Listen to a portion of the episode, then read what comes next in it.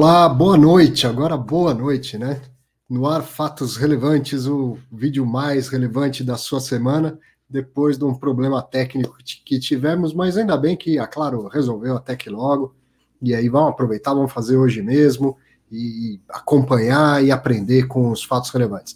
Não posso reclamar, eu também não tenho contenção, devia ter outra, é, outra assinatura de outra empresa também para fazer a gestão do risco operacional. Todas as semanas a gente faz fatos relevantes, só caiu uma vez. Paciência, vamos seguir. Obrigado e boa noite a você que está acompanhando pelo LinkedIn, pelo YouTube e pelo Facebook. Quem sabe a gente não descobre um horário legal também da gente bater esse papo e falar dos fatos relevantes. Já que aconteceu de ser à noite, eu também vou reforçar que além de água, eu vou me hidratar tomando uma cervejinha. Afinal de contas, sábado à noite a gente pode tomar uma junto. Eu sei que tem gente aí que já está tomando o seu vinho, sua cerveja, eu vou tomar a minha também, enquanto a gente comenta os, os fatos relevantes. Bom, teve muita coisa, foram 37 fatos relevantes e não apenas por causa dos shoppings. Eu já vou começar com a lista dos de menos de 10 mil. Separei duas listas, né? Só dos shoppings falando de fechamento e dos fundos com menos de 10 mil. E ainda assim foi muita coisa. Vamos começar. Fundos com menos de 10 mil cotistas, olha como ficou grande essa, essa lista, eu tive que diminuir a, o tamanho da letra, vou falar só o nome deles, ó. Caixa TRX Logística Renda, o Red Shopping Praça da Moça, Votorantim Securities, RB Capital Office Income, Development V1, Blue Macau Renda Mais FOF, Blue Cap Renda Logística, Polo CRI 2, BTG Pactual Agrologística, BB Renda Corporativa, General Shopping e Outlets, Mogno Cris High Grade, SCP Development V1, Via Park, BTG Pactual Agrologística novamente, Max Retail e BM Cirela Terra Corporate.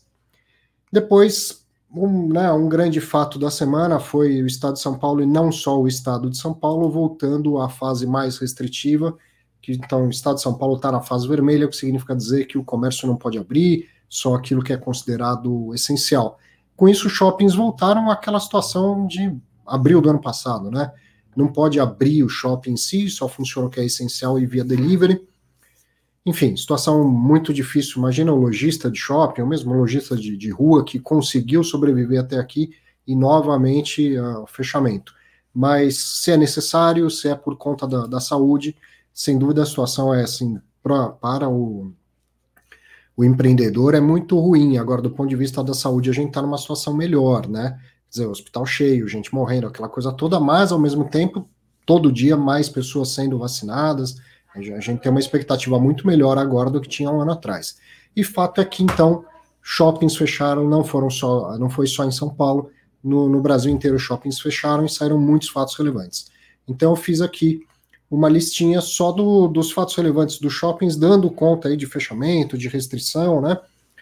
O, o malls no dia 2, no dia 3 o HGBS, West Plaza, o Red Atrium Shopping Santo André, o Red Shopping Praça da Moça, o General Shopping Ativo e Renda, Red Shopping Parque Dom Pedro, Malls Brasil Plural e Shopping Pátio Genópolis.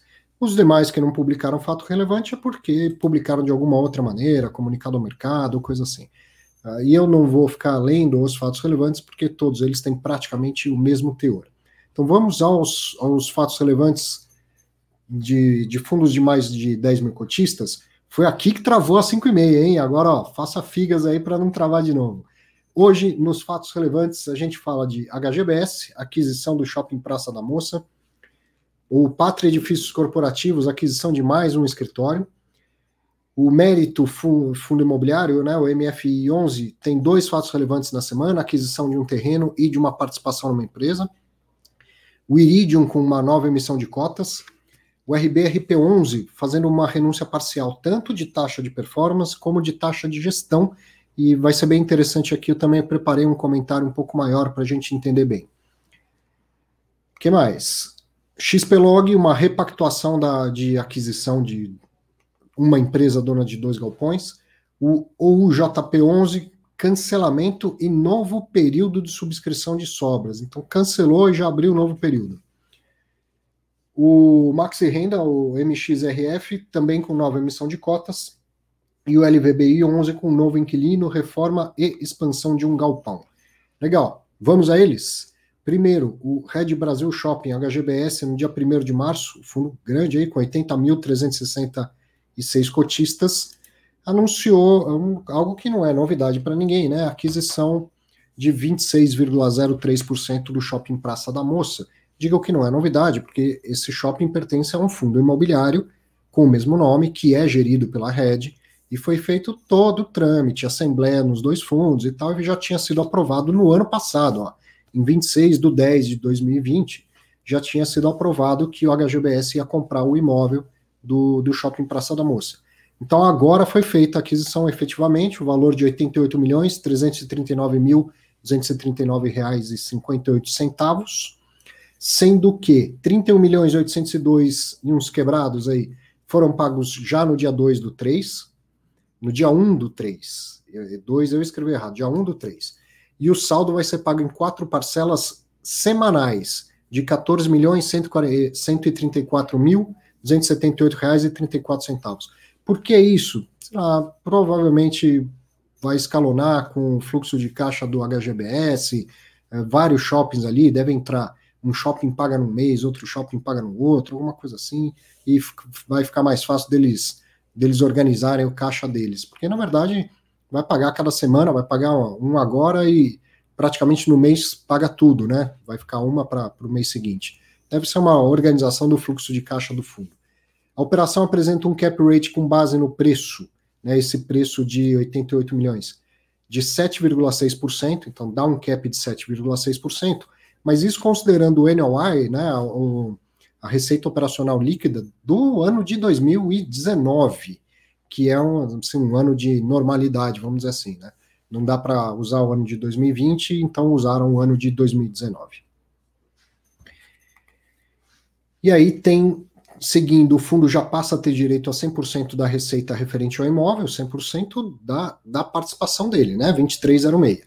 Com a aquisição desses 23,06% do, do shopping, o fundo reforça a consolidação de ativos em regiões metropolitanas, especialmente no estado de São Paulo. Vou deixar maior aqui para você ver a ficha técnica do shopping, embora muito provavelmente você já conheça, inclusive. Vamos para o próximo. O Pátria Edifícios Corporativos, o PATC11, que é administrado pela Modal e gerido pelo Pátria, tem 15.109 cotistas. Anunciou em fato relevante o seguinte: adquiriu mais um andar no edifício Roberto Marinho Square, em São Paulo, com 1.307 metros quadrados de área boma, pagou quase 21 milhões, 20 milhões 922 mil 880 reais. Esse valor vai ser pago se superadas as condições precedentes, certo? E a aquisição, peraí que ficou pequeno aqui, assim eu não enxergo. a aquisição deve gerar impacto positivo nos rendimentos futuros, com incremento estimado de aproximadamente 0,027 por cada cota. Segue no, no fato relevante? Não, agora é o seguinte, eu pus como comentários, porque o fato relevante da aquisição foi praticamente aquilo que eu resumi não foi fato relevante, mas saiu na mesma semana, como comunicado ao mercado, do mesmo fundo do Pátria Edifícios Corporativos, essa decisão de convocar uma consulta formal para tratar de amortização parcial de cotas, no valor de R$ 14,35 por cada cota, que dá 49 milhões 901. Aí eu, né, entre aspas, aí copiei e colei, ó, tal decisão, o que, que é isso? Amortizar cotas. Eu vou pegar o dinheiro do fundo que está no fundo, dinheiro do cotista que está no fundo, certo? O patrimônio do cotista. E ao invés de comprar mais ativos, eu vou devolver esse dinheiro para o cotista. É isso que, que eles estão propondo com essa amortização parcial.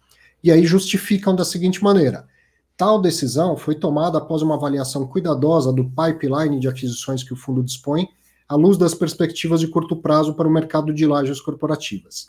As incertezas relacionadas aos efeitos da pandemia, ao cenário macroeconômico desafiador e à possível mudança de ocupação trazida pelo home office nos fizeram ser ainda mais seletivos com relação às operações a serem executadas nesse momento. Ou seja, eles estão dizendo do, do dinheiro que tem em caixa, a gente não vai usar tudo para comprar imóveis, porque as circunstâncias mudaram e a gente então prefere esperar. E como, né, por causa da queda da taxa de juros, o caixa vem machucando demais os fundos, então o que, que ele vai fazer? devolve para o cotista essa parte e cada cotista faça o que bem quiser com, com o dinheiro. Eu fiz uma continha aqui usando o relatório mensal, o informe mensal. Pelo que eu vi lá, o fundo tem 90 milhões em LCI. Anunciou a compra desse imóvel de 21 milhões e está amortizando 50, tudo isso arredondado, então ele ainda fica com 19 milhões de, de reais. Possivelmente pode ser que tenha mais alguma compra engatilhada aí, né? Então, esse é o fator relevante e não fato relevante, mas o, o informe, o, o, comunicado ao mercado, isso, essa amortização não é ainda uma certeza, mas é muito provável que os cotistas aprovem. E aí, então, já chegou um convidado surpresa aqui que já tinha me mandado uma mensagem dizendo que queria justamente comentar sobre esse caso do Pátria. Valeu a pena esperar voltar à internet. Olha quem aparece aqui para bater um papo. Grande André, boa noite, obrigado. Olá, olá, boa noite. Tô, tá, tá me ouvindo bem aí? O microfone aqui tá uma confusão hoje para ajudar também. Sim, então eu tô ouvindo bem. Bad Hair Day da, da tecnologia hoje, né? É. Né, a terceira grande devolução, né? Tô, tentando lembrar aqui as grandes amortizações que teve nesse mercado, né? Tiram uma outra pontual por emissão, mas. Começando pela do BC Fund, né? Em 2016, 2017. Isso, BSR, Quasar Agro e agora PATC. Mas o que é interessante a gente pensar, André, é que a, as situações são tão diferentes, né? Porque quando o BC Fund devolveu, a taxa de juros era 14,25. E aí qual era o argumento? Cara, não, não faz sentido, não, não dá para alocar. Agora a taxa de juros é 2% e né, ainda assim não está dando para alocar. Né? São extremos a gente até consegue notar em relação a isso o quanto essa taxa de juros está mal encaixada no Brasil, né? Não, não dá para esse juro só de 2% aqui, né? Gostaria que desse, mas realmente não dá. Ou oh, como eu gostaria. Mas teve uma outra mudança aí, né? Não foi só o juros também, né? Antes era um mercado mais pulverizado em pessoa física, né? agora é um mercado mais institucional, né? Tem um essa... recado aí, tem uma, tem uma mensagem aí, né? Antes era muito cachorro que ladra não morde. Agora os cachorros estão agora estão mordendo, né? E essa decisão, ela não demanda quórum qualificado, né, André? Então, se 3% da, das cotas, veja o caso do Quasar, né? O cotista com 3% das cotas esperou uma convocação de Assembleia Geral Ordinária e foi lá e incluiu na pauta. Se, se algum outro, no caso do Pátria, tivesse 5% das cotas, ele já convoca ele mesmo a Assembleia. E aí, para aprovar, basta quórum simples. Então, Sim. talvez a, o pessoal do, do, do, Pátria, é evidente que faz sentido a explicação deles, e talvez eles estejam se antecipando também, né? A, a, a, não ter que esperar alguém ir lá convocar uma assembleia, tá bom, vamos amortizar, tendo oportunidade, como o Bicifund fez, depois que amortizou, é, já fez outras emissões, já comprou vários outros ativos, né? Espera o melhor momento e, e, volta ao mercado com, com novas emissões, né? melhor momento ou um pipeline mais definido, né? Que o gestor está na eminência de alocar sempre, né? Ele nunca vai dizer que não está na eminência de alocar, porque ele está tá com dinheiro, ele está trabalhando para alocar. É óbvio que ele está na iminência de alocar. Então não faz diferença se ele está ou não na iminência de alocar, faz diferença se ele aloca ou não, né? Então é, é um, um momento, sim, não, mas é execução, né? Não é capacidade, é execução nessa hora. Então, e o, por exemplo, o HGRE também fez isso, né? Colocou no, no relatório gerencial lá, estamos fora do jogo momentaneamente. O mercado de, de lajes corporativas não está como de shoppings, mas é um momento de bastante dúvida em relação aos escritórios. E aí o pessoal do, do HGRE falou: ó, estamos fora de grandes negócios. Pessoal do Pátria falando mais ou menos a mesma coisa, né? compramos um aqui, mas não estamos vendo oportunidade de alocar todo o dinheiro que a gente tem em caixa, então vamos devolver uma parte, né? É, por aí também. Se bem que é o que está com a reforma grande lá, uma ou duas reformas grandes, né? Às vezes, onde, onde, onde não tem oportunidade no pronto, né? Você pega para dar trabalho, mas pega para correr um risco maior e reformar. Sim, mas a proposta do Pátria Edifícios Corporativos é ser tudo AAA, né? Então não faria sentido ele comprar um B para reformar, coisa assim, né? É questão de, de alinhamento também do, da política, né? Uhum, uhum. Agora, para quem vai, vai receber amortização, tá o dinheiro na mão. Você pode, inclusive, comprar mais cotas do mesmo fundo, se você acha que vale a pena, né? Agora é, é o dinheiro na sua mão, você quer aumentar o número de cotas, você pode fazer isso ou vai investir em outro fundo, ou vai investir em renda fixa, ou vai fazer qualquer outra coisa. É uma decisão que certamente é meio dolorida para o gestor, afinal de contas, como o André falou, ele está sempre na iminência de comprar, porque é o que ele quer fazer, né? Comprar o ativo e gerir. Mas precisa comprar bem. E se ele não está vendo a oportunidade de comprar bem, é melhor passar por essa situação, esse, esse desgaste de devolver o dinheiro e esperar novas oportunidades do que alocar mal, porque essa alocação ruim vai, vai custar a vida inteira para o investidor e para ele. Né? Vamos lá. Vamos seguir com fatos relevantes. André, fica por aí enquanto quiser, hein? Ok, aqui não, acho que vou comentar mais um lá que eu tava vendo, mas. Ah. Ó, bom, vou piscar aqui na tela o DNA imobiliário, mais tarde eu vou falar da entrevista do Danilo Barbosa, mas você que gosta de análise e recomendação, acompanhamento de mercado com, com analistas, conheça o DNA imobiliário. E ontem que eu fiquei né, bati, batendo papo com o Danilo e falou, pô, tem 10 dias de, de graça, né? De graça, sim. Você assina e pode pedir o cancelamento em até 10 dias. Então, pô, vai lá, dá uma olhada no material e se não gostar, pede o seu dinheiro de volta. Mas vale a pena conhecer. Mérito, Mérito Desenvolvimento Imobiliário, o MFI11, que é gerido pela Planner, tem 27.185 cotistas. Soltou dois fatos relevantes, eu juntei os dois, tá? No dia 2 do 3, ele comunicou aqui que comprou uma área, um terreno, onde vai ser construído um empreendimento residencial multifamiliar, vertical com cerca de 160 unidades e área média de 44 metros quadrados, ou seja, cada uma dessas 160 unidades deve ter em média 44 metros quadrados. Ele pagou 4 milhões e meio pelo terreno, e isso vai ser pago em 12 parcelas após o primeiro recebimento de recursos da CEF, da Caixa Econômica Federal. O que, que é isso? É, o, o, você vê que é um empreendimento imobiliário residencial que vai ter financiamento da Caixa Econômica Federal e ela vai é, dar o primeiro primeira parte do financiamento quando toda a papelada estiver aprovada e depois, de acordo com a medição da obra, ela vai liberando também é, mais, mais partes. Então, o que está dito aqui é que a, a, o mérito paga a primeira parcela quando a Caixa Econômica pagar também a primeira. Por quê?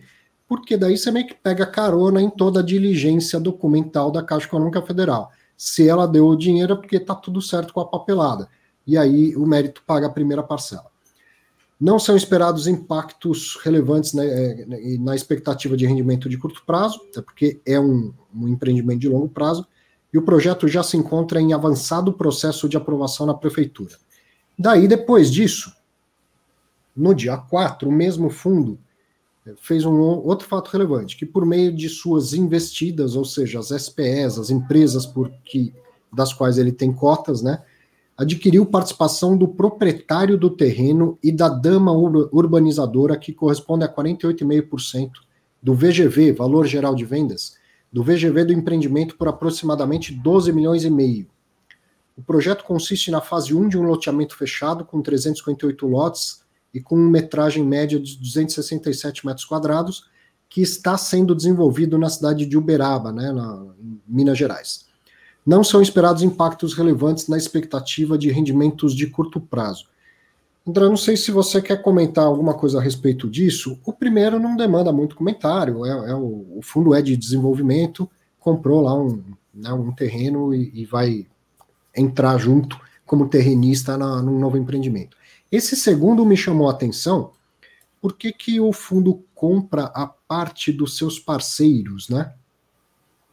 Por meio de suas investidas, adquiriu a participação do proprietário do terreno e da dama urbanizadora, que corresponde a 48,5.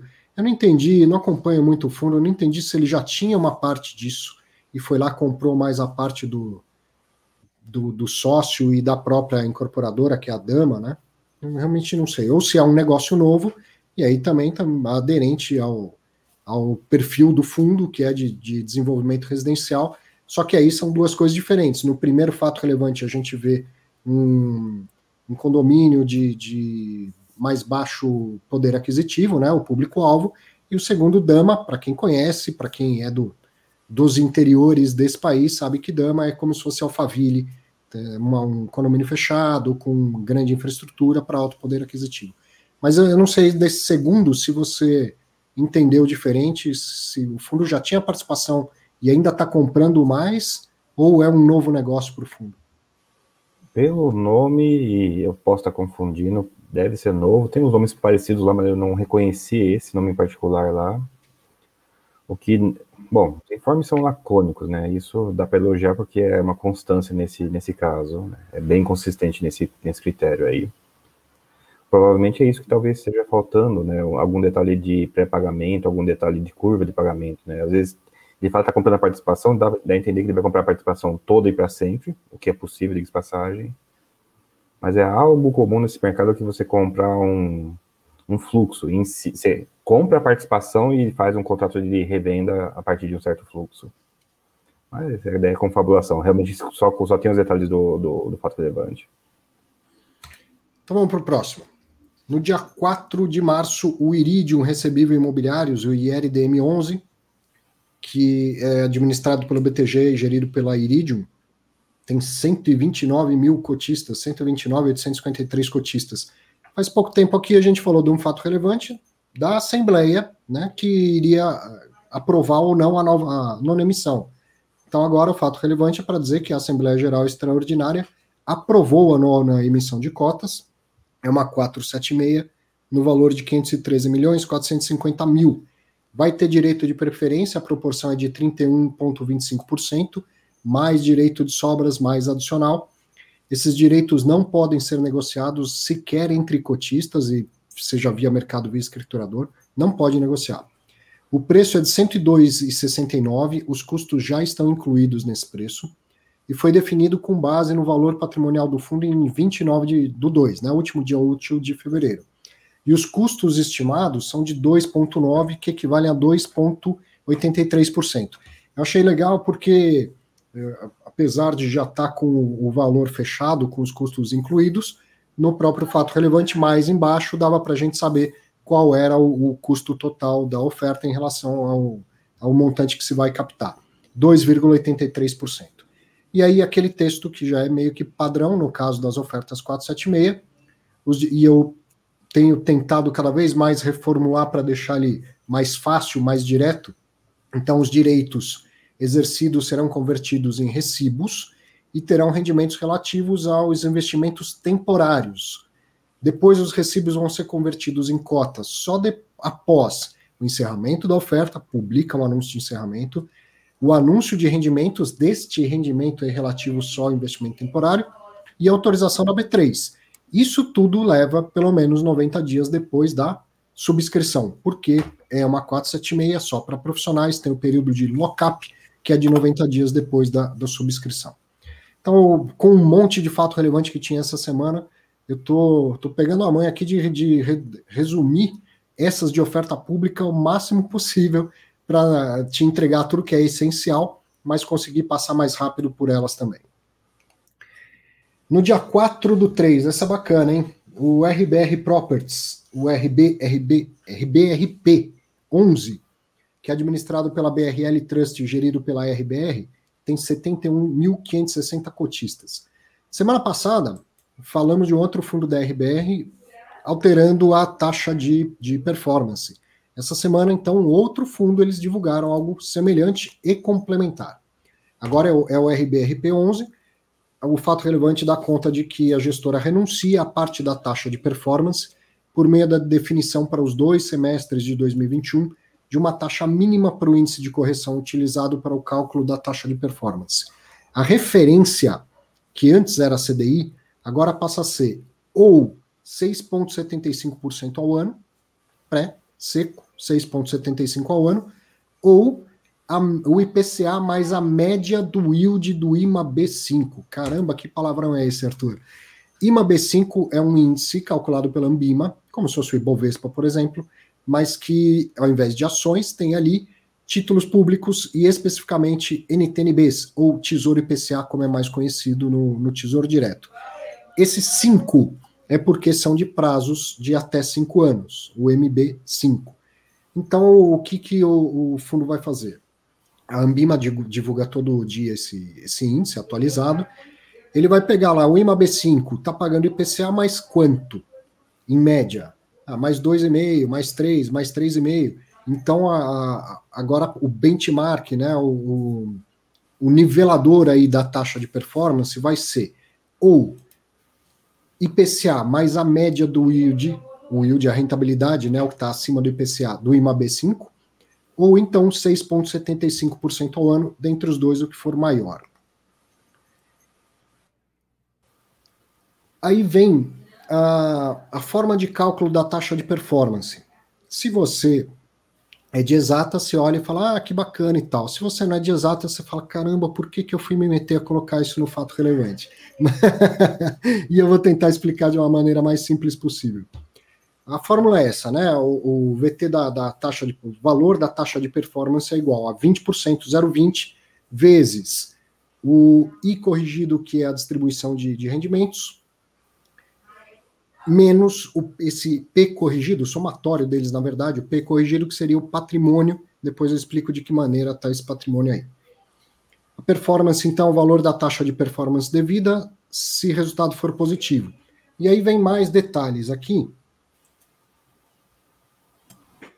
Esse corrigido é a distribuição de rendimentos corrigido pelo benchmark. O, o texto está exatamente assim como estava no fato relevante. Talvez tenha faltado alguma coisa, tá? valor total que foi distribuído aos cotistas no semestre.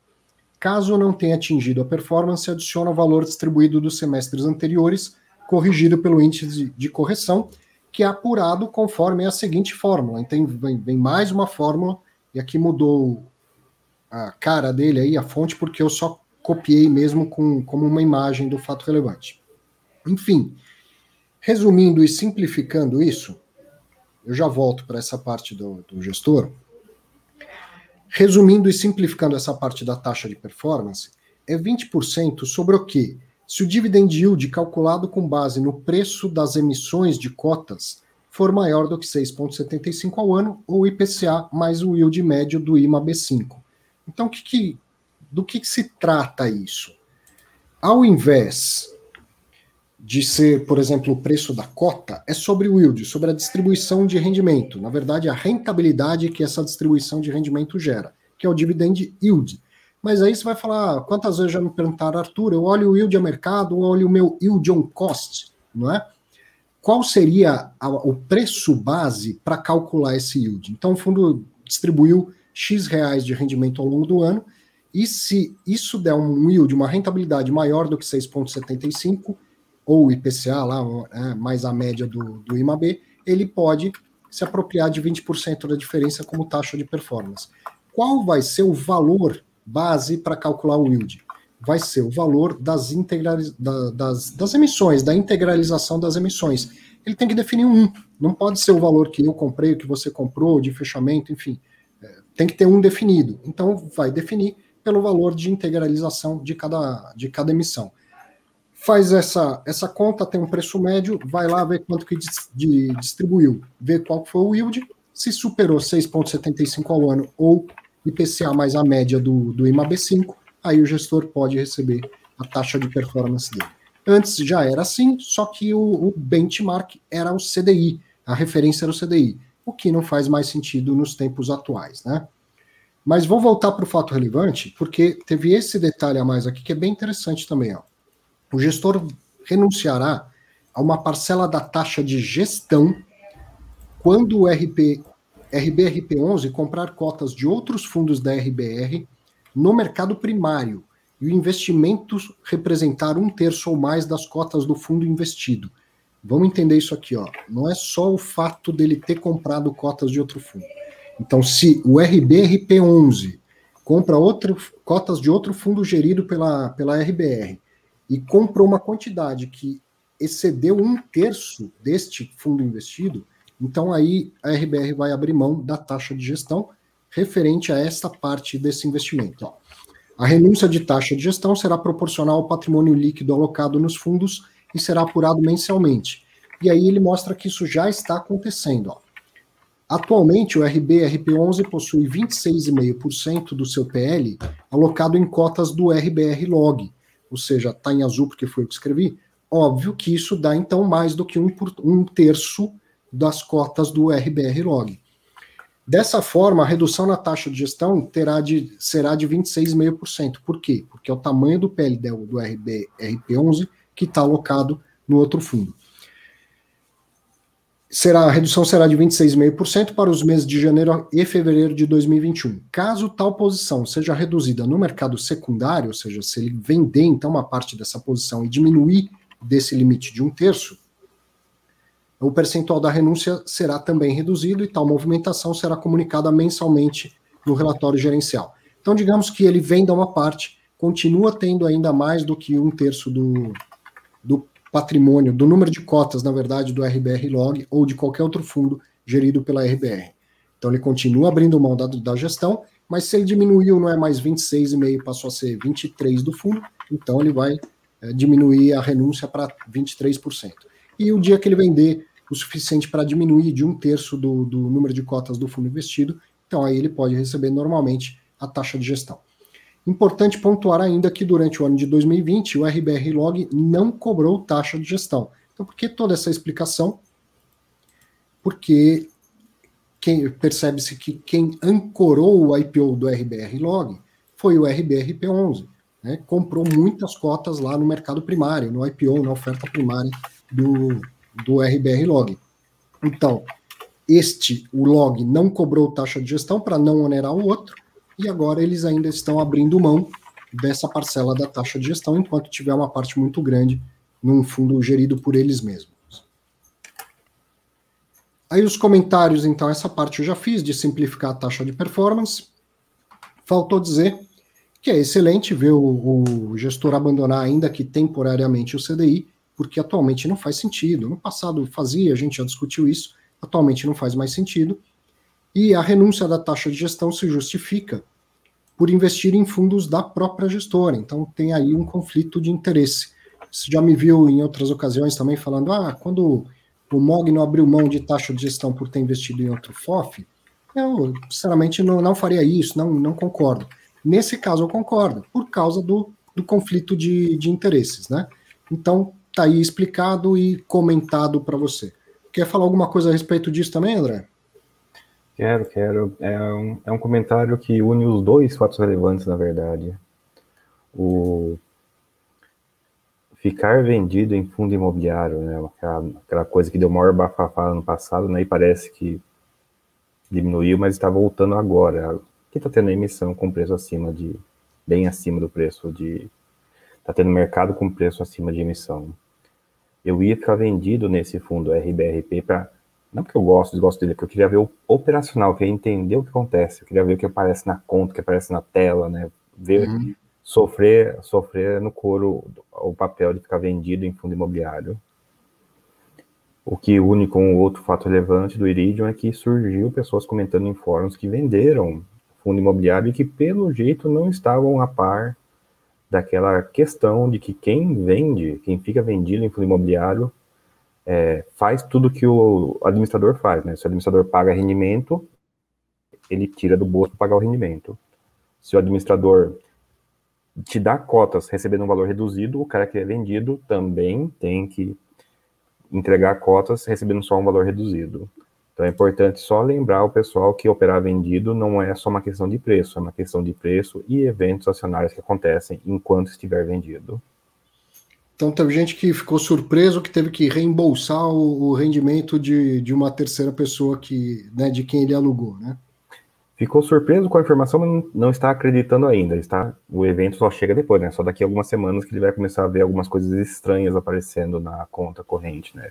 umas posições vendidas que ele não vendeu, uns débitos de financeiros de provento.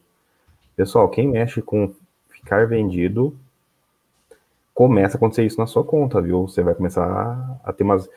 E detalhe interessante, ó, importantíssimo.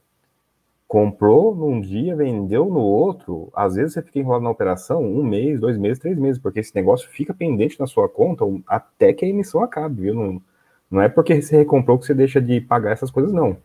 Basta estar vendido no dia. É o único critério para o credor ter os direitos e é o único critério para o devedor ficar obrigado a pagar. Não importa nada que faz depois. Até a corujinha apareceu para ouvir o que você estava falando aí, ó. Se olhar para cima, você vai ver a corujinha tá do seu lado. porque ela estava pensando em ficar vendida em fundo imobiliário e, e, aí, opa, deixa eu pensar bem antes de, de fazer isso. Vamos seguir? Vamos seguir. Mais fatos relevantes. Opa, vou até trocar a corujinha aqui pelo QR Code. Hora de eu falar também do curso Construindo Renda com Fundos Imobiliários. Tá chegando a atualização trimestral. O curso está lá, cara, as pessoas estão gostando muito. O NPS do curso é o maior dos cursos da Exame e tá lá. Chegando a hora da gente colocar as atualizações trimestrais. E com isso eu estou ansioso, né? Já está com o conteúdo gravado, em fase de edição, logo, logo vai subir. Já é março, por mim já, já gostaria que tivesse lá mas o curso foi lançado em dezembro. E por que, que eu estou falando isso? Porque se você não sabe, ele tem como, como um adicional, como um diferencial, uma atualização trimestral. A cada trimestre a gente coloca novas aulas. Então, isso eu já fiz. Além da, da primeira parte toda, do conteúdo essencial, que muita gente já fez, já comprou, já está satisfeito, agora vai recebendo os, as atualizações trimestrais. E dentre essas atualizações, além de novas aulas, tem entrevistas com profissionais, com gestores, com uma pegada educacional. Não é uma entrevista como a de, do, do dia a dia que eu estou acostumado a fazer. E esse material está demais e logo, logo vai estar tá disponível. Mesmo que você queira comprar só agora o curso, então já vai, você não vai ter que esperar três meses, já vai receber junto com todo mundo novo material. Pode fazer, tranquilo, eu garanto que é para todo mundo. Para quem já investe, para quem nunca investiu, todo mundo vai, uh, vai aprender algo e vai se desenvolver mais no mercado de fundo imobiliário, com construindo renda com fundos imobiliários. Garanto. Seguindo então com os fatos relevantes. XPlog, XPLG11, esse aqui tem até uma brincadeira depois nos comentários. O fundo é gerido pela, é administrado pela Vortex, gerido pela XP, tem 247.018 cotistas. É o seguinte, o fato relevante fala do aditamento dos contratos de aquisição com uma empresa que vendeu. Então, vamos lá. O fundo fez negócio com uma empresa, esta empresa vendeu uma empresa que era dona de um condomínio logístico em Duque de Caxias e uma empresa que era dona de 68,18% de um imóvel na rodovia Anhanguera, em São Paulo. Então, uma empresa que tinha outras duas e cada uma dessas empresas, por sua vez, tinha ou total ou participação na, em imóveis e isso já tinha sido anunciado, tá? O que está sendo anunciado agora é o aditamento desses contratos. O fundo pagou parte do preço total de aquisição previsto nos SPAs, esse SPA, na verdade, um SPA, né? Stock Purchase Ag Ag Agreements. Eu coloquei ali em azul, fui eu que coloquei entre parênteses. Então, o fundo pagou parte do, do preço total de aquisição previsto nesses SPAs no valor de 187 milhões 885 mil e aí as partes acordaram que parte do valor de aquisição será pago em parcelas mensais, calculadas conforme a medição das obras. E a primeira vai ser paga em 10 do 4 de 21. Bom, aí é o seguinte, eu dei um copiar e colar mesmo, né, como se fosse uma imagem, porque eles vão lá explicando como que vai calcular cada parcela de acordo com a medição. Então, antes de eu chegar aí, explicar melhor isso aqui. As partes acordaram que parte do valor de aquisição será pago em parcelas mensais, calculadas conforme a medição das obras. O que, que é isso? Aquela medição física do, do, acompanhamento da obra que eu falei que a Caixa Econômica também faz. Então, eu tenho que te pagar X milhões aí, 187 milhões. Mas eu te pago, então, 18 milhões agora, mais 10 milhões quando a, a obra sair desse do projeto que está no papel. Chegar na fase 1, te pago mais 10 milhões. Chegar na fase 2, então tá tudo né, quem é da área de construção, quem é engenheiro, quem é arquiteto, sabe muito bem do que eu estou falando, muito melhor do que eu, tem lá todo o planejamento e quais fases. E aí, então, vai fazendo a medição. Ó, hoje é dia 6 de março, você deveria ter feito já o nivelamento do piso, por exemplo. Chegou lá, então, fiz, cumpriu, então está aqui mais uma parcela, e assim por diante. Só que aí eles colocaram no fato relevante a fórmula pela qual vai ser calculado essa parcela. Então tá aqui, ó. E eu não vou, aqui eu não vou ficar dando muitos detalhes, tá? Leia o fato relevante, mas tem lá o fator que é 1 dividido por 1 menos 43,39, calculado com oito casas decimais. Sem arredondamento, se YI é igual ao percentual da agregação física do imóvel e assim por diante. Aditados também os termos e valores dos prêmios de locação devidos pela vendedora, ou seja, a renda mínima garantida, que começam a ser pagos no dia 10 do 3 de 21, que é do imóvel de São Paulo, e 24 do 3 de 21, do imóvel do Rio de Janeiro, e serão majorados conforme pagamento das parcelas do fundo. E aí, então, aqui é mais fácil da gente entender essa fórmula. O acréscimo ao prêmio de locação por obra é igual ao somatório da parcela de, de medição das parcelas pagas, vezes o cap rate estabelecido, que é um cap rate de 8,12%, dividido por 12. Então, aqui é o seguinte: você sabe que a renda mínima garantida é um acordo feito com o vendedor de que, olha, você quer 100, eu vou te dar 110 e você vai me devolvendo esses 10 parcelado ao longo do tempo para que o fundo tenha um faturamento e eu distribua como rendimento para o cotista, enquanto, por exemplo, o imóvel não está pronto. E aí, se você muda o valor de aquisição do imóvel, vai mudar também o valor da, é, da renda mínima garantida, que veja, dinheiro do fundo, que sai do fundo para depois voltar. Então, se teve um, um, rearranjo no preço, tem que ter um rearranjo também na, nesse valor do complemento de, de locação, da renda mínima garantida. E como vai ter pagamentos periódicos, cada vez que sair um dinheiro do fundo, tem que voltar um pouco também como renda mínima. E aí, qual que é a conta? O que está acordado? Que a renda mínima tem que ser de 8,12% ao ano sobre o valor desembolsado pelo fundo. Então é isso que está lá naquela fórmula. A cada nova parcela tem que ajustar também o complemento de locação, a renda mínima, ou seja lá o nome que for dado para isso. Seguindo, os prêmios adicionais a serem pagos mensalmente equivalem a 0,04544 por cota. Era esse o fato relevante do XPlog. Aqui nos comentários vai mais uma brincadeira do que um puxão de, de orelha. A sensação que eu tive não é a primeira vez que eu, que eu abro um, um fato relevante do XPlog, é que ele está em chinês. E veja, vou, vou te explicar por que, que isso não é exatamente um puxão de orelha por que, que é difícil de ler esses fatos relevantes? Porque ele é extremamente detalhado e eu não posso achar isso ruim, eu acho isso bom, eu não posso criticar o administrador e o gestor por dar um excesso de detalhes.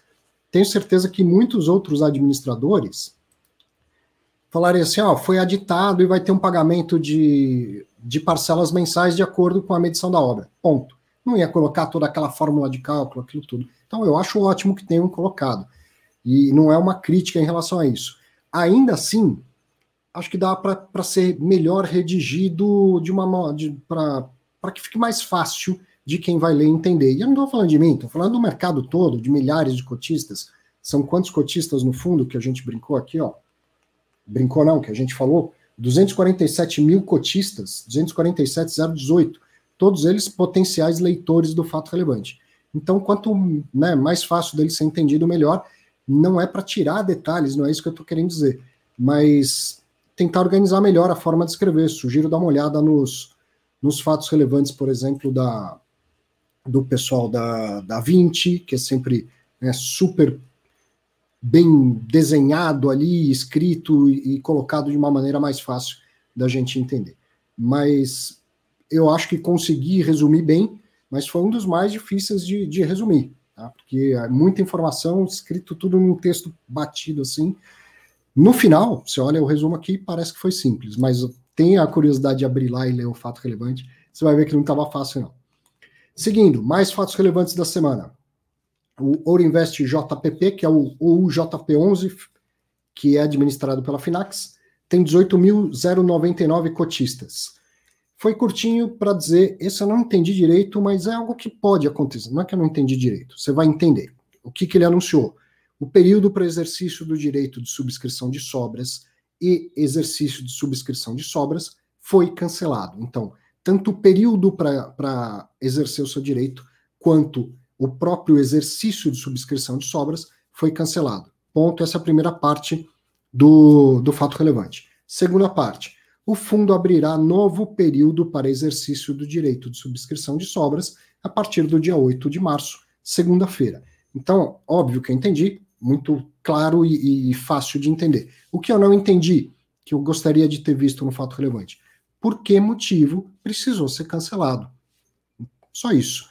Mas não há nenhum problema quando você olha lá no fato relevante, nos documentos da oferta, no prospecto inicial, aquele cronograma, ele é um cronograma indicado. E sempre vem lá uma mensagem dizendo que o cronograma pode sofrer alterações. Então, este cronograma teve que sofrer alterações. Por quê? Não sei, talvez pudesse ter sido é, explicado adicionalmente no fato relevante. Mas veja bem, então, se você estava de olho e queria exercer lá seus direitos de sobra, o período foi cancelado, o direito foi cancelado e volta a partir de segunda-feira, 8 de março. Entre em contato com a sua corretora se, se é o seu caso. No dia 5 de março, o Maxi Renda, o MXRF11, que é administrado pelo BTG e gerido pela XP, o fundo tem 323 mil cotistas, 323,083. Anunciou mais uma emissão de cotas, foi aprovado por Assembleia Geral. A GC, a Assembleia Geral de Cotistas, não estava lá se era ordinária ou extra. Aprovou a sétima emissão de cotas, vai ser uma 476, no valor de 450 milhões vai ter direito de preferência na proporção de 25,13%, mais direito a sobras e adicional. Só vai ser permitido ceder entre cotistas e pelo escriturador, não vai ter negociação em bolsa, então. O preço é de 9,81 por cota, mais os custos da oferta, que são de 34 centavos por cota, o que dá 3,47% o, o total de custos. E eu estou vendo aqui que eu esqueci de somar uma coisa com a outra. Então faremos isso agora. É 9,81 mais 34%. Aí está pensando, pô, Arthur, você vai fazer isso na calculadora? Lógico que eu vou fazer na calculadora. R$ 10,15, sendo que é. Ó, até na calculadora a gente erra. É isso mesmo? 9 ponto. Advogado fazendo conta, meu amigo, né? É uma coisa de louco. 10 e 15. 9,81 mais 34 centavos dos custos de aquisição vai sair por 10,15 para quem for exercer essas cotas. E esse preço, esses custos equivalem a 3,47% do total. Esse valor foi definido com base no valor patrimonial da cota, dado um desconto de 2,68%. Então pegou lá o último valor patrimonial e ainda deu um desconto de 2,68%. E aí vem aquele texto meio padrão, quando é uma 476, os direitos exercidos serão convertidos em recibos e terão rendimentos relativos aos investimentos temporários. Os recibos posteriormente vão ser convertidos em cotas após o encerramento da oferta, o anúncio da distribuição desse rendimento temporário, é, rendimento é, relativo aos, aos investimentos temporários e a autorização da B3, e isso leva 90 dias depois a, da subscrição. Mais um fato relevante da semana, no dia 5 do 3, o LVBI 11, o VBI Logístico, que é administrado pelo BTG Pactual e gerido pela VBI, tem 34.601 cotistas, anunciou esse bem interessante também, celebração de contrato de locação típico por cinco anos do imóvel Araucária para a Magazine Luiza. Então vai ter um novo inquilino neste imóvel, que é a Magazine Luiza. O contrato é típico e de cinco anos. O contrato prevê a realização de melhorias na área do galpão e o acréscimo de aproximadamente 4.300 metros quadrados. Vai ter que expandir o galpão, vai ter que melhorar a estrutura que existe hoje, ainda vai ter que expandir o galpão. Então vai, vai adicionar mais 4.300 metros quadrados de área bruta locável, totalizando uma nova ABL de 47.157 metros quadrados. Essas melhorias serão realizadas pelo fundo e para tornar o imóvel mais eficiente e prepará-lo para a futura expansão de até 12.400 metros quadrados de ABL, tudo para atender às necessidades da nova locatária. Já deve ter me visto falar isso algumas vezes, assim, galpão tem que ser bem localizado, aquela coisa toda, né, como todo imóvel, mas não é qualquer galpão que atende a um grande varejista. As coisas mudaram muito do ponto de vista da tecnologia e em função também da nossa demanda por entregas cada vez mais rápidas, essa eficiência ela só é possível com galpões muito inteligentes, muito automatizados, né? E, e aí não é qualquer galpão que atende a esse tipo de especificação. Questões de nivelamento de piso, de aproveitamento do galpão e tal. Então, imagina o quanto um grande varejista como a Magazine Luiza está precisando de mais galpões, e aí ela viu uma oportunidade, um galpão bem localizado, ela falou: opa, é meu. Só que não dá para ocupar desse jeito. Precisa dar um tapa aí, precisa melhorar esse negócio. E aí o fundo também né, vai falar pô, venha, eu dou um jeito nele, né? Eu arrumo ele para você.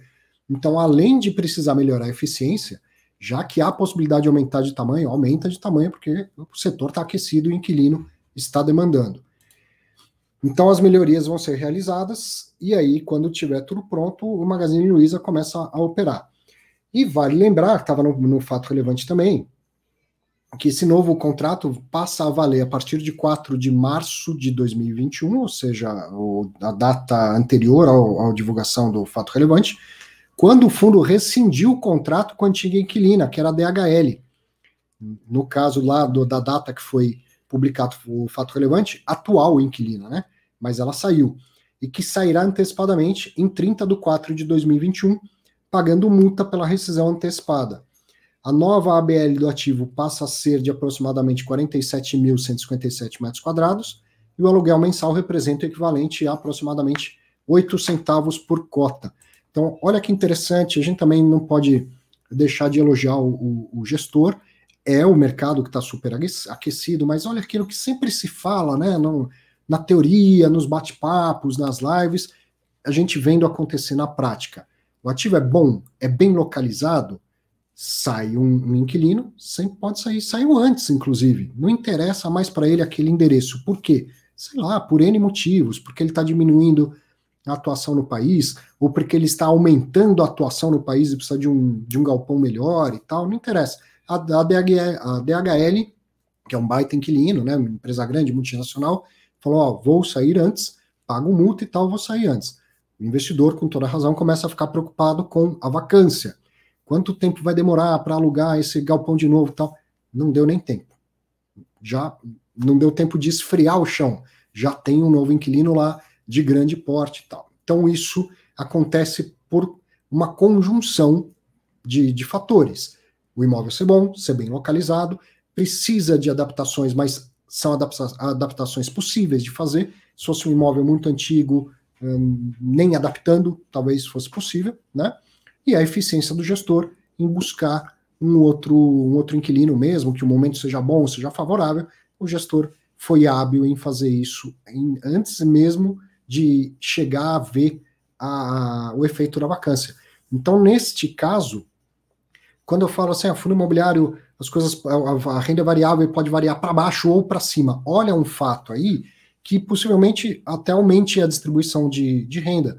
Ao invés de ficar vago, começar a arcar com os custos do, do imóvel vago, e esses custos em algum momento podem até superar o valor da multa, nesse caso o imóvel não vai ficar vago, o fundo vai receber a multa e vai, já vai continuar recebendo é, aluguel. Mas por quê? Porque o mercado está superaquecido. Foi sorte do gestor? Não, foi sorte do gestor. E não foi ele que, que comprou o imóvel, não foi ele que pensou na localização e tudo mais, né? Então veja a importância de olhar a qualidade do imóvel e também a qualidade do gestor. Uma coisa meio que leva a outra, né? Você espera que bons gestores façam boas escolhas para comprar bons ativos. Super interessante da gente ver isso acontecer na prática, e ainda bem, né? Porque faz tantos anos que que o, o mercado está machucado, que a economia está machucada, ainda mais depois do ano passado. Está difícil de ver. Semana passada o Loslac estava falando de um outro fundo da VBI comemorando, ó, reajuste para cima de contrato de aluguel. Agora estamos vendo lá ó, agilidade na, na, reposição de um imóvel que ficou vago, né? Fazia tempo que a gente não, não via o mercado aquecer, mas é, é uma. Vou mostrar no final, nos destaques, o, novamente o ciclo do mercado imobiliário. Então é uma, é uma forma de você olhar e perceber como este mercado é cíclico e a hora que vem a fase boa do ciclo, você passa lá alguns anos vendo isso acontecer. Aumento do lucro do fundo, ao invés de ficar igual ou diminuir, que é a fase ruim do ciclo, depois quando vira, você passa alguns anos vendo isso acontecer. O mercado de logística está na fase boa do ciclo e é provável que a gente veja isso acontecer não, ah, vou sair comprando pra caramba logística, não é bem assim. Outros galpões estão sendo é, entregues e tal, não é que o preço vai sair disparando, mas você vê uma, uma é, vacância que preocuparia sendo muito bem sanada a tempo de, inclusive, o imóvel nem chegar a ficar vago. Legal. Destaques da semana. É, esse foi o último fato relevante, mas tem, tem destaques bem interessantes e a gente ainda vai bater um papo aqui, fazer uma sessão de perguntas e respostas. Ah, o, o, o André saiu, não sei se caiu a conexão ou se ele, ele falou que queria comentar dois fatos relevantes mesmo, essa hora, sabadão, ele já se foi. Obrigado, André, pela, pela participação. Estou avisando aqui só porque, caso você esteja assistindo aí, esperando para fazer uma pergunta para o André Bass, ele, ele já foi. E é isso que eu combino com, com as pessoas, para que eu fique à vontade também. Eu quero que as pessoas apareçam e saiam quando quiserem. Não, não precisa ficar acompanhando os fatos relevantes todo, né? Sábado, cada um tem os seus compromissos, ainda mais esse que foi, teve que ser adiado para a partir da noite. Destaques da semana.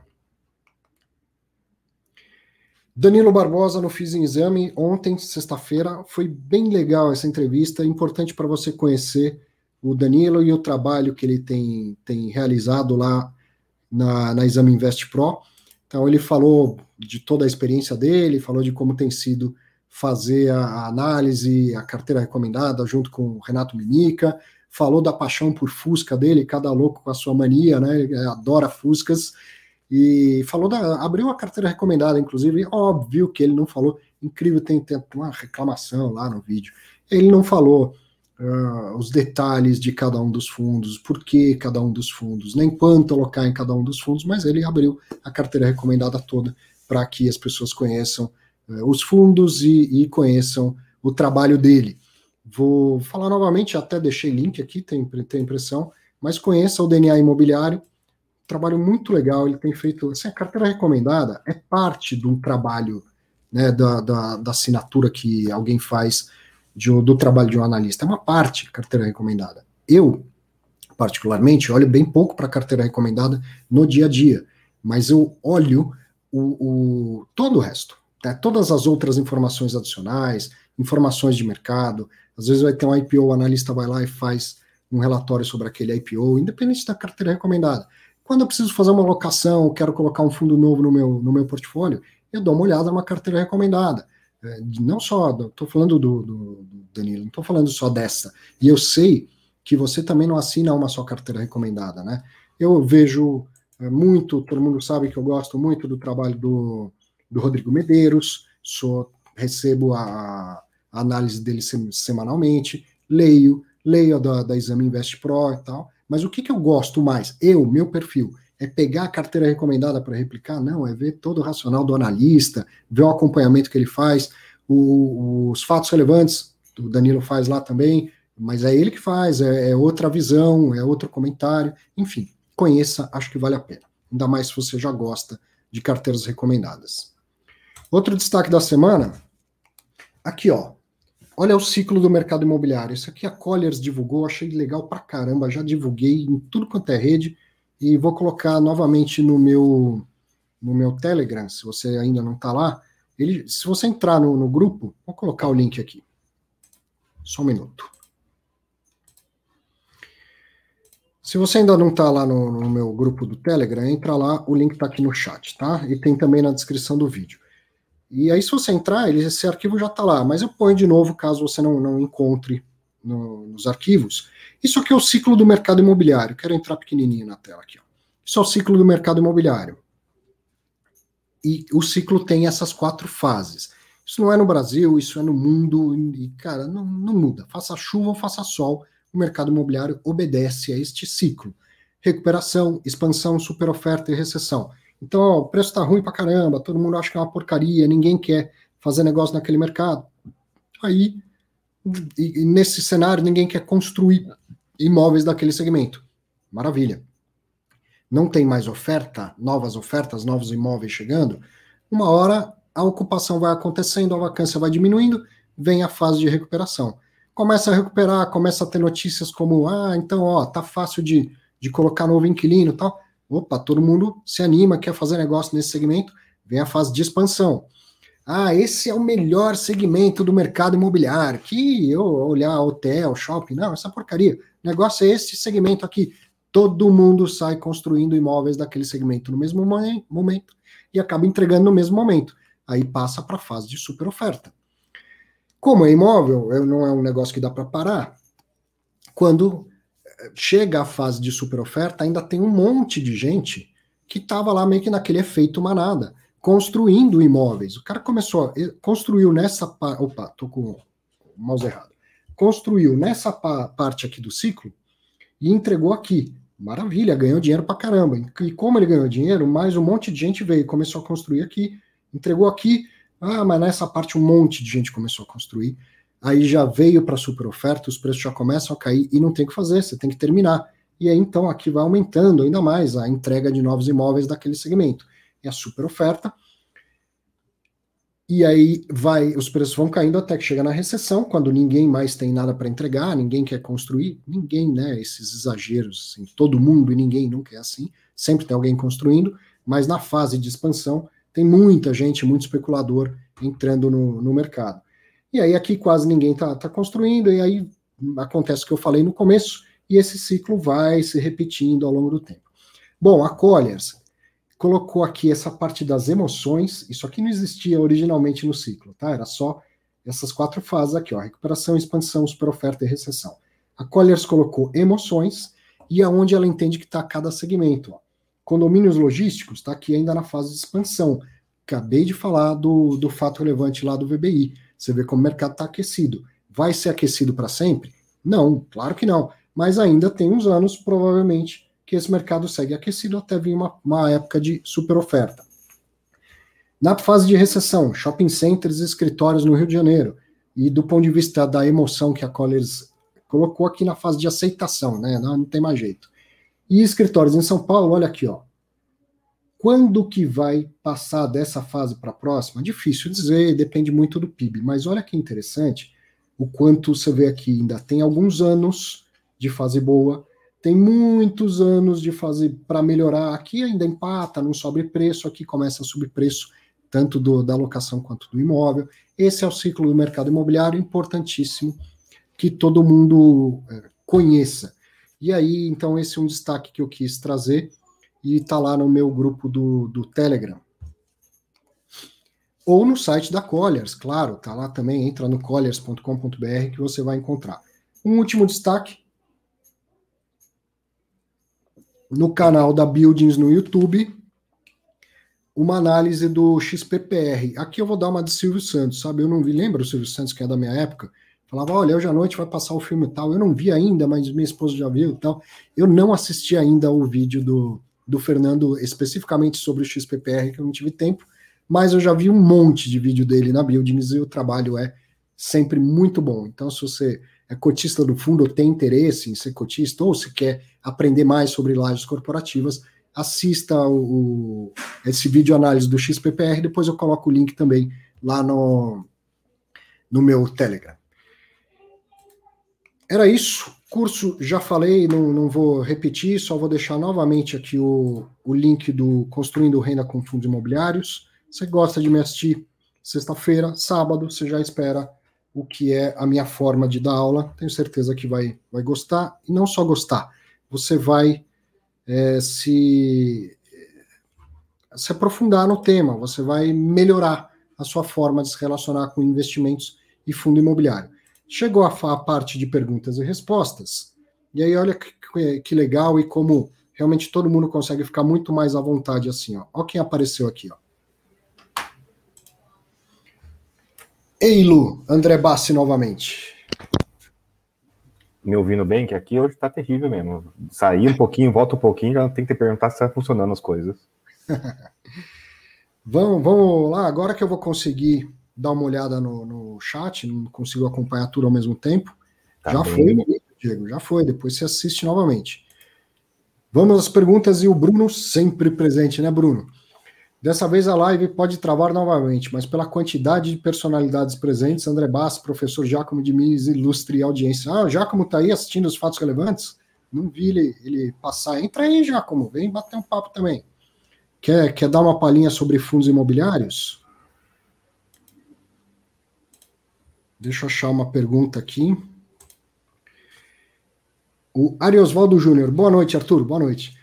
Quanto a esse gráfico da Colliers, podemos interpretar esse momento chave a depender da estratégia e giro de carteira como um ponto de entrada ou de saída de determinados segmentos? De certa forma, sim, Ariovaldo, sim.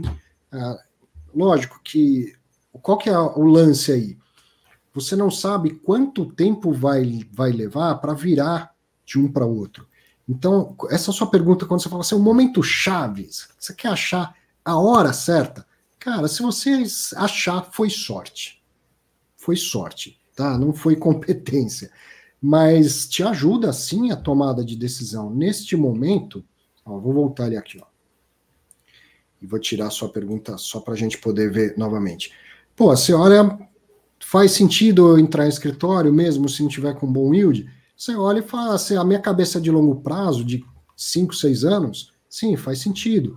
Condomínios logísticos, vai ser assim para sempre? Não, não vai ser assim para sempre. Estou vendo que está numa fase aqui, né, que talvez dure mais dois, três anos, depois eu devo tomar um pouco mais de cuidado e assim por diante. Então, momento, momento chave, vou deixar o, o André Bassi dar a opinião dele também, mas o momento chave é muito difícil de você acertar. Mas ajudar a guiar suas decisões de alocação por ele, sim, eu concordo. O bom é que não precisa ser momento chave. É o tal de reloginho do mercado imobiliário, ele ajuda mais você a acertar o ponto de entrada da subida. Na, no topo é muito difícil. O bom de mercado imobiliário é que as coisas demoram meses e meses e meses para acontecer. Então você não precisa se preocupar com o momento. Tá a absorção líquida está tá grande? Ok, pense em comprar. A absorção líquida está menor do que as novos prédios? Depende. É, às vezes é tão simples quanto isso. Isso não é o momento. Esse é um negócio que se arrasta por meses e meses, ano até. Então, não se preocupe com o momento, não. O Roberto Barbeira está falando, pedindo para a gente comentar sobre o RISA Terrax, que ele gostou do gestor e, e da tese. Roberto, eu quero fazer uma entrevista com os gestores para entender, conhecer melhor o fundo também. Eu não, ainda não tenho uma, uma como te dar uma, uma, boa opinião fundamentada, porque nem eu conheço o gestor ainda, mas eu pretendo tá na cachola, espero que eu consiga implementar. Eu quero fazer algumas fases temáticas lá no Fiz em Exame, sendo primeiro com agro e depois com residencial para locação, que são segmentos mais novos no nosso mercado, né? Gustavo Marcondes, muito boa noite, professor Arthur. Boa noite. Como visualiza o impacto de curto ou médio prazo da taxa nominal de juros no mercado sobre os fundos imobiliários, sobre os yields de fundos imobiliários? Essa é uma pergunta bastante recorrente, viu, Gustavo? Muita gente né, manda quase que todas as, as, semanas e não desqualifica a sua, tá? É, a minha ideia é que a taxa de juro de curto prazo, se ela subir para 4, 5, 6, ou seja, essa Selic que sai de 2, aonde ela não está, na verdade, porque nem o Tesouro Selic paga 2% ao ano, se ela sair de 2 para 4, 5 ou 6, para os patamares brasileiros ainda é muito baixo, e isso está meio que precificado já. Por quê? Porque um tesouro IPCA de prazo longo, um tesouro pré-fixado, já está pagando lá 6, 6,5, 7 ao ano. Então o mercado não está olhando para esses dois aqui do curto prazo, está olhando para a taxa de longo prazo. Então, se a Selic sair de 2 para 6, não significa que um tesouro IPCA vai sair, ou vai para facilitar um tesouro pré-fixado, vai sair de 6 para 10. Não é um movimento assim, ó. As duas partes da curva, a, a curta e a longa, andam juntas ao mesmo tempo. Muito provavelmente essa longa aqui, ó, pode ficar onde está e a curta, de curto prazo, chega próximo dela, tá? É, qual é o cenário que isso é factível que eu estou falando? Um cenário de que não haja uma piora muito grande na situação fiscal do país. E se houver uma melhora na situação fiscal do país, com aprovação de reformas, a, a curva longa até cai. Até cai, então pode ficar muito mais próximo, tá? Então, na minha opinião, se sair dos dois de que está agora, que vai sair cedo ou tarde, para quatro, cinco ou seis, não vejo muito impacto no preço das cotas de fundo imobiliário. Agora, se uma NTNB, né, um Tesouro IPCA, começa a pagar IPCA mais 4,5, IPCA mais 5, tá? aí vem tudo para baixo os fundos imobiliários, proporcionalmente a essa, a essa mudança na curva longa. Concorda, André? Sim, por aí também. Respondendo literalmente a pergunta, né? Qual o impacto dos juros de curto prazo em fundos imobiliários? Só em fundos imobiliários que investem em coisas de curto prazo, né? Então, que Sim, é dinheiro de emissão ou é raríssimo que investe nisso aí, né? mas tem, a, tem, um, tem um efeito externo, né? Fundo correlaciona negativamente com, com taxa de juros, só que esse efeito, pelo menos no, no empírico, ele é muito evidente, ele é muito próximo do 1 para 1, entre 12% e 6%. Acima de 12 esse efeito diminui, abaixo de 6, 5 esse efeito diminui, então não é tão mágico assim. Olha essa, André. O Renan é generoso. Boa noite, Arthur e André. O que vocês acham de uma carteira para longo prazo com mais de 90% do patrimônio investido e diversificado em fundo imobiliário? Essa é a carteira do André, né? Basicamente, 90% em fundo imobiliário, né, André? Sim, a resposta é bem rápida, factível. Perfil, factível. E funcionou na crise. O que que funcionou na crise depende um pouco de psicologia e não da, da carteira, mas factível. Agora, quero crer que o André tenha a sua reserva de emergência para não ter que ficar vendendo fundo imobiliário. E quero te dizer, Renan, que você também precisa ter a sua reserva de emergência, uma LFT, né, um Tesouro Selic, um CDB, um fundo DI com taxa zero. Agora, se tudo que você, fora isso, você quer colocar tudo em renda variável, entenda que isso é uma atitude de perfil agressivo, ok? E investimento é perfil, e perfil é circunstância de vida. Qual é a sua circunstância de vida hoje? Ela te permite fazer isso? Se amanhã o André aparecer aí um dia falando: Olha, preciso avisar, vou virar papai de gêmeos, é bem provável que além de dar os parabéns, eu vou falar, então, você não está pensando em repensar, em, você não quer repensar a sua alocação de fundo imobiliário? Vamos tirar um pouquinho da renda variável, vamos colocar um pouquinho para esses guris aí, né, no, no futuro e tal. Investimento é perfil e perfil é circunstância. Se a sua circunstância hoje te permite, ok, tá? Mas é, eu, eu gosto de pensar na, em conservar sempre patrimônio, uma parte dele em renda fixa para conservar, não para multiplicar ok? Quando que vem o Gêmeos, André? Calma. Matheus Ferreira, boa noite. Como negociar os direitos via escriturador? Na oferta 476 não é proibida a venda desses? Então, Matheus, quando possível, essa sessão via escriturador, o que, que o escriturador vai fazer? Você vai mandar lá um documento que é uma OTA, né, André? Uma ordem de transferência de ativos, né? É, liga lá e vai passar o procedimento, basicamente. Mas é, basicamente é. Cara, é uma burocra do caramba, selinho que brilha no escuro, atestado do Papa, carimbo, assinatura, firma reconhecida por autenticidade em alguns casos, de alguns bancos e tal. E aí você vai mandar esse, esse papel para o escriturador, falando, ó, transfira os meus direitos de preferência para o André Bassi. Ele vai pegar, vai conferir cada vírgula, cada detalhe com uma vontade de não fazer, sem, sem criticar, mas é porque tem muita fraude nesse tipo de coisa. E, e aí, se ele aprovar, ele vai, vai pegar, vai tirar do seu nome, vai passar para o nome do André e ponto, acabou, não vai te perguntar nada. Se você vendeu isso para o André, já ia estar tá escrito no documento. Mas como que você vai receber? Combina com ele. Vai fazer que nem no LX lá, se encontra na catraca da estação tal do metrô e me paga em dinheiro, né, e não é problema do escriturador, tá? Então é, é possível, mas é um negócio bastante burocrático de ser feito. Sim, sim. Mas de aguardar a minha resposta.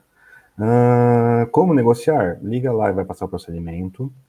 E assim, não é responsabilidade do escriturador de achar um comprador para você, viu? De preferência, Isso. tem que com o negócio pronto. Mas Isso. Você pode ter alguma contra-oferta lá e vai te ligar para te avisar, mas não vai fazer muito esforço de negociar, não. É, a segunda parte. Ah, diga. Continua, continua. Segunda parte. Ah, mas não é proibida? É proibida a venda para novos cotistas. A negociação entre cotistas existentes é permitida. O André complementou, explicou muito melhor, na verdade. Quando eu falei, quando eu falei, você vai levar o documento pronto, o escriturador vai cumprir aquilo, tirar da titularidade A para B. Então, veja, já está pronto. Você já tem que falar para onde vai. Então já foi feita uma negociação. Foi você que achou um interessado nos seus direitos ou um interessado a ceder os direitos para você, gratuito ou onerosamente. Décio Ciccone também está sempre, hein, Décio? Tá sempre acompanhando. Que, que bacana, obrigado. Viu? Boa noite, Arthur. Para um investidor com conhecimento intermediário, como acredita que seja a melhor forma de analisar um fundo de CRI? Acha que tem que chegar a analisar cada CRI? Obrigado e abraços. Olha, Décio, cada um dos CRIs de um portfólio, não, mas faça algo por amostragem, pelo menos, né? Dê uma olhada em alguma parte desta carteira para ir um pouco além do resumão que você encontra no, no relatório gerencial. Começa pelo resumo. Então, qual tipo de indexador? Se isso é uma coisa mais recente, já vem no nome, ele é high grade ou se ele é high yield, você já, já começa a ter algo que te indica bem. Sou super conservador e tal, eu não vou nem olhar o high yield. Não, quero apimentar, quero um pouco mais de, de risco, então posso olhar para o high yield. E aí depois você vai ver o prazo médio, quanto maior o prazo, maior o risco, vai ver as garantias, e isso vem num bom resumão. Mas pega lá algumas operações específicas, porque, por exemplo, tem lá um resumo, aí você vê num high yield que tem ah, galpão, pô, bacana, tem imóveis comerciais, e aí você vê imóveis residenciais ou super pulverizados, e você fala, ah, esse, essa área eu conheço, tal, não ficou muito confortável com isso. Talvez essa informação não tivesse no resumão. Então faça por amostragem, dê uma olhada em cada um dos, dos CRIs. Mas em geral, e como em qualquer segmento, importante mesmo é conhecer o gestor e confiar no gestor, né? Bate um papo com ele, pede para ele entender, para ele te explicar melhor também a característica da carteira. O André investe bastante em fundo de CRI. O que, que você complementaria, André? para olhar o indexador, indexador da carteira, correção monetária, né? Correção monetária não deveria ser nada, né? Mas fundo que é muito DI vai se comportar como DI, fundo que é mais especial vai se comportar como PCA, fundo que é GPM vai se comportar com GPM, fundo que é misto vai se comportar com o misto da carteira. E às vezes o pessoal se espanta quando um fundo é muito estável, sendo de papel, e se espanta também com um fundo que é muito instável, ele paga dois, três reais um mês, é, um semestre, um ano, e de repente paga 70 centavos, 30 centavos e fica, nossa, mas o que aconteceu? Não, não aconteceu nada, isso é normal do fundo. Então, conhecer o indexador. Eu sei que a pergunta é mais no sentido de qualidade da carteira. A qualidade da carteira é difícil, é chato, é monótono. Essas questões mais práticas, mais de alto nível, às, às vezes ajudou muito mais.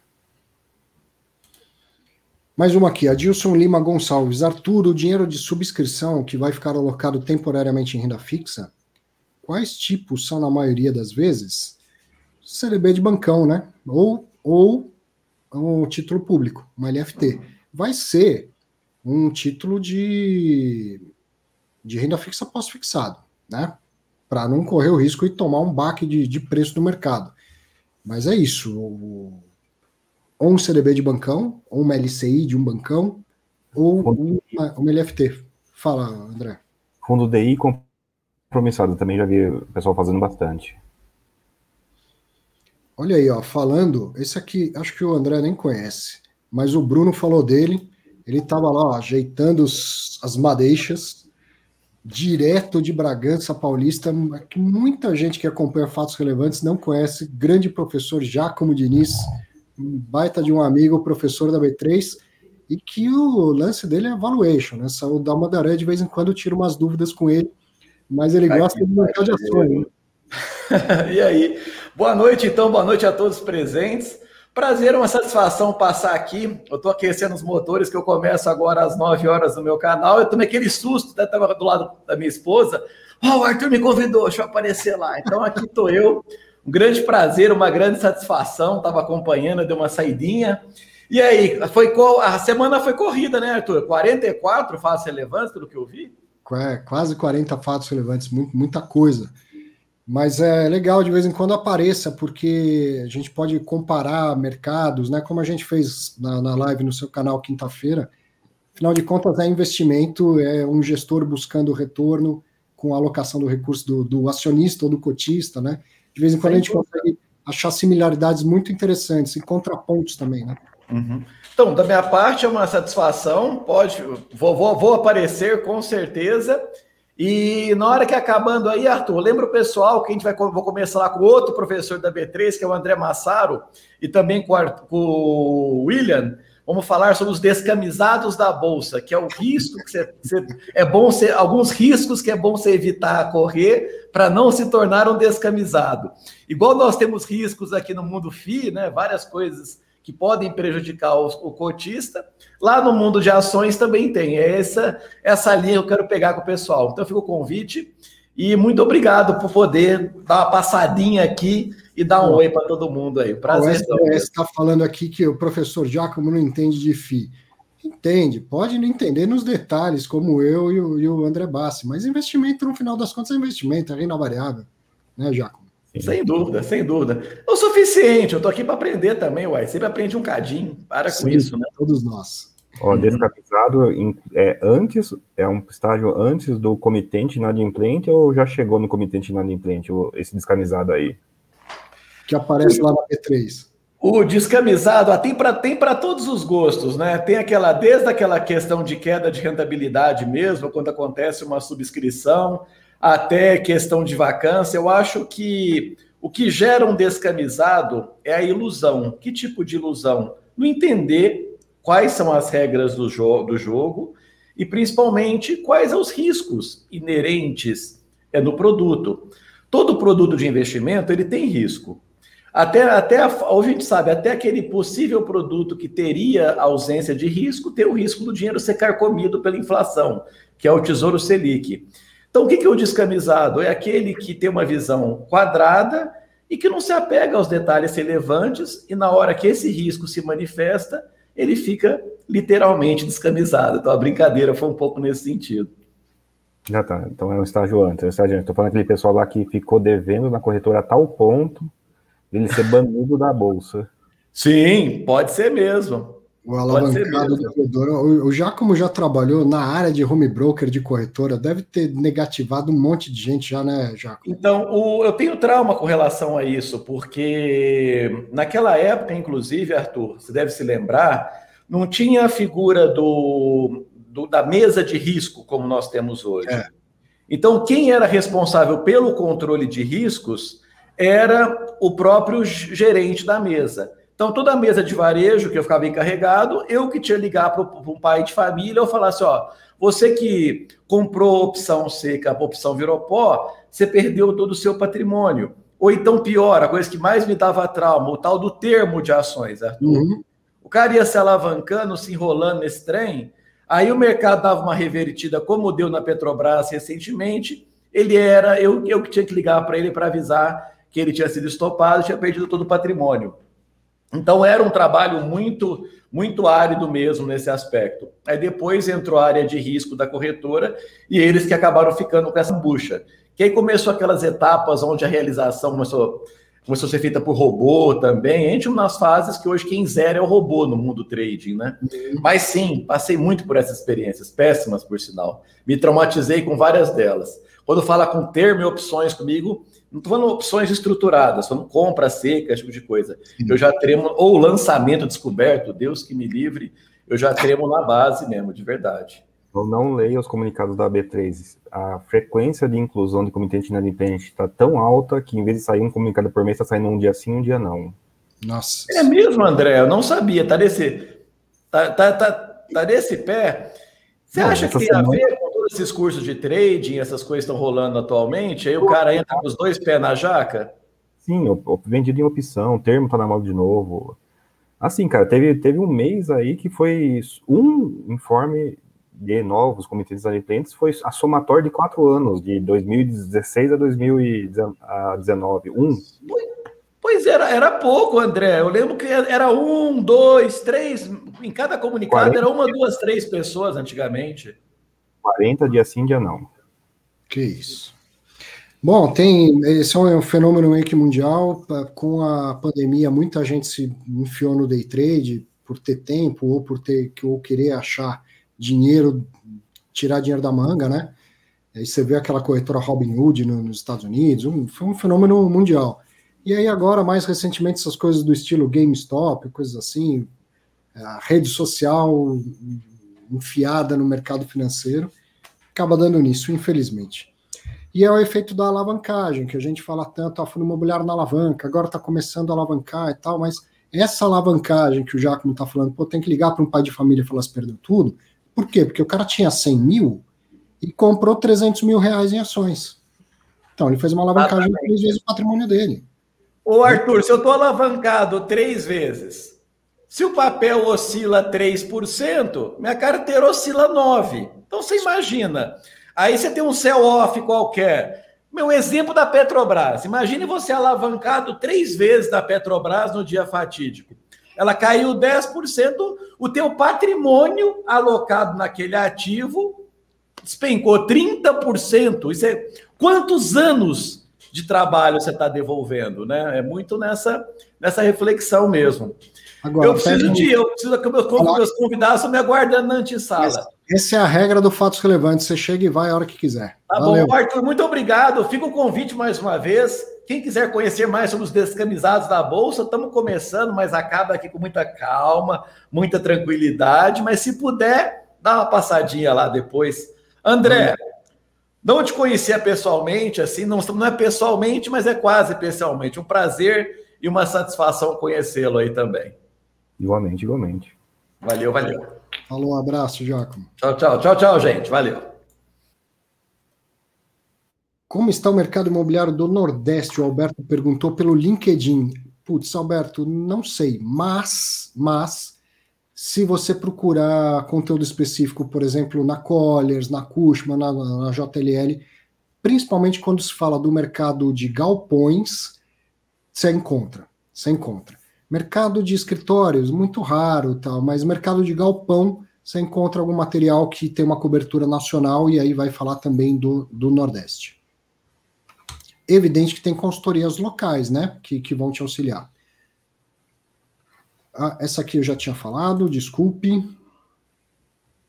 Bas, quer dar sua opinião sobre o caso do RBVA? Ah, a solução possível, nada feliz, mas pelo menos encerra essa, essa, né? Pessoal tem tantas brigas na RBVA, essa é pelo menos uma menos, né? Eu fico. É, não, sim, eu vejo que agora. A, já era um pouco. Eu já era a favor da fusão, já no, antes, né? O pessoal, nossa, mas ficou ruim. Não, não ficou ruim, não, cara. Se tivesse separado, eu teria expropriado o patrimônio e o dinheiro de muita gente só nas quedas e voltava dessa operação. Como eu estava junto, não pude fazer isso. Então, assim, eu vejo que foi melhor junto do que separado, apesar de ter puxado briga. Isso no, no caso do RBVA, você está falando do shopping, do RBVA mesmo, né? RBVA mesmo, RBVA. porque o RBVA estava o Santander separado. Né? Imagina, sai notícia que o Santander está com briga, o fundo não ia cair 6%, ia cair 26%. Bom, eu falei bastante na, na semana passada, muito muito calor também, muita emoção em relação a isso. O melhor era que não tivesse acontecido. É uma pena ver um contrato atípico sendo mudado antes do final não causa nenhum tipo de insegurança jurídica, muito pelo contrário, não foi a justiça que mudou o contrato, foram as partes. O contrato vale entre partes e as partes são livres para repactuá-lo. É o ideal? Não. Agora, uma coisa que é um exercício que é interessante ser feito. Por que, que existe um contrato atípico? Para que o, o, investidor do imóvel, aquele que comprou num sale leaseback ou aquele que construiu num build to suit, tenha o retorno do seu do seu investimento, aquilo que colocou mais o que ele esperava ter de lucro. Então, uma conta que eu não fiz, mas que é fácil de fazer, tinha que pegar lá o valor de emissão da cota do, do SAG, pegar todos os rendimentos do SAG depois os rendimentos da RBVA e ver se o investidor do SAG teve o seu valor de volta, se ele recuperou o seu valor. Muito provavelmente sim, só em rendimentos. Muito provavelmente sim, em oito anos de, de que o contrato não foi alterado. Então, não significa dizer que, ah, tudo bem, então mudar. Não, não é isso. Era para o contrato durar 10 anos, uma pena que não dure 10 anos. Mas entenda que muito provavelmente não há um prejuízo da, do projeto original do Sale em Lisbeck lá com, com o Santander. Melhor era que nada tivesse acontecido. A situação aconteceu, uma saída tinha que, que, que ser dada. O André falou, na opinião dele, uma saída possível, né? E aí agora eu vejo assim, um pouco de rede social também, de, de calor, das pessoas. É, assim, você pode, claro que você pode estar tá, é, desconfortável, discordar, é, mas é, xingar o gestor, o administrador e tal, isso, isso acho péssimo e não vou concordar. Com muita gente que escreveu falando que discorda do que eu falei, no total ou parcialmente, cara, isso é ótimo, né? É, quanto, quando a gente respeitosamente conversa e discorda, talvez em algum ponto que eu falo, você fala, putz, nisso eu concordei com o que ele falou, não todo, mas num pedaço. Eu também concordo com um pedaço da sua argumentação, crescemos todos. E aí eu acho louvável que você mesmo discordando de algo que eu falo, você vem aqui me, me escutar. É isso que nos faz crescer. Acho ótimo. Não é o efeito rede social de ficar só vendo aquilo que você concorda. Agora, é, a, coisa quando é quente demais, de ficar xingando o administrador, o gestor e tal, isso aí, aí não dá nem para comentar, não, não concordo, não concordo. Vamos lá, mais umas perguntinhas, encerramos já já, hein? Gostaria de saber do Bassi se ele continua a fazer as lives de sábado. E aí, André? Essa é bem rápido de responder, não. Não? Não. Fato relevante curtinho, assim, para meia página. Não.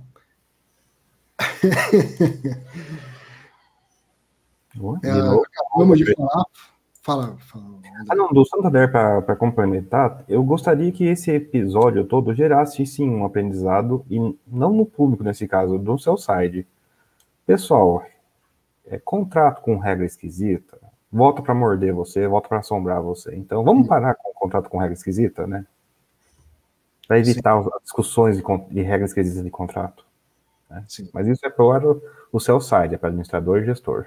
É, é um aprendizado que acontece, aí não digo nem só na Rio Bravo, né? Todo o mercado está olhando. Todo o mercado está olhando. Você vê lá no, no, caso do HGRE. Eu nem sabia disso, só fui entender quando tive a oportunidade de entrevistar lá o, o Augusto e o Bruno no Fiz em Exame. Por que, que naqueles contratos com, com a Pernambucanas, parte vence em 10, 12, 14, 16 anos? Para evitar o que se viu em SAAG e BBPO de toda a receita vence em 2022. Então já escalonaram. Então vai aprendendo, o mercado vai aprendendo com as coisas boas e com as coisas mais difíceis de, de digerir que vão acontecer nos outros fundos. Né? O André Fernandes Vieira, professor Arthur, um fundo com risco-retorno, no decorrer do tempo ele muda essa relação, sem dúvida. Como no caso dos fundos de agência. Como proceder nessa situação? Até por isso que você não precisa ficar acompanhando, girando carteira, nada disso, mas de tempo em tempo você tem que dar uma olhada no que está acontecendo com a sua carteira ou com o segmento imobiliário que aquele fundo que aquele fundo investe. Veja que no caso das agências bancárias faz pelo menos cinco anos que se discute, não o caso do contrato do RBVA, não é isso, mas faz cinco anos que se discute o seguinte: vai ter agência bancária no futuro, esses bancos vão querer renovar se renovar vai ser a que preço? Então, uh, pô, eu, eu tive fundos de agência bancária, foram importantíssimos no meu, no meu portfólio no momento da crise, e eu vendi faz anos. Faz, eu vendi há uns três anos já. Por quê? Eu sabia que eu, não é de se esperar da, da renda futura desses fundos algo factível com o patamar atual. Agora, depois que vier a renegociação, isso é uma coisa legal do fundo imobiliário, você não precisa ficar montado esperando, vai vir a, descida da montanha russa, você não precisa ficar lá. Sai e pega o carrinho de novo mais para frente. Vende os fundos, espera acontecer, espera to, toda a renegociação e volta, né? Então, a relação risco-retorno ela vai mudando para melhor ou para pior ao longo do tempo. Você tinha um fundo com um patrimônio de um bilhão que agora fez outras emissões e está com um patrimônio de dois bi e meio, diversificou mais seu portfólio, diminuiu o risco do fundo. Ah, o retorno caiu. Caiu quanto? Porque o risco caiu bastante. O fundo agora é mais líquido, mais diversificado, entende? Em relação ao risco-retorno, ela vai sempre mudando. Às vezes para melhor, às vezes para pior.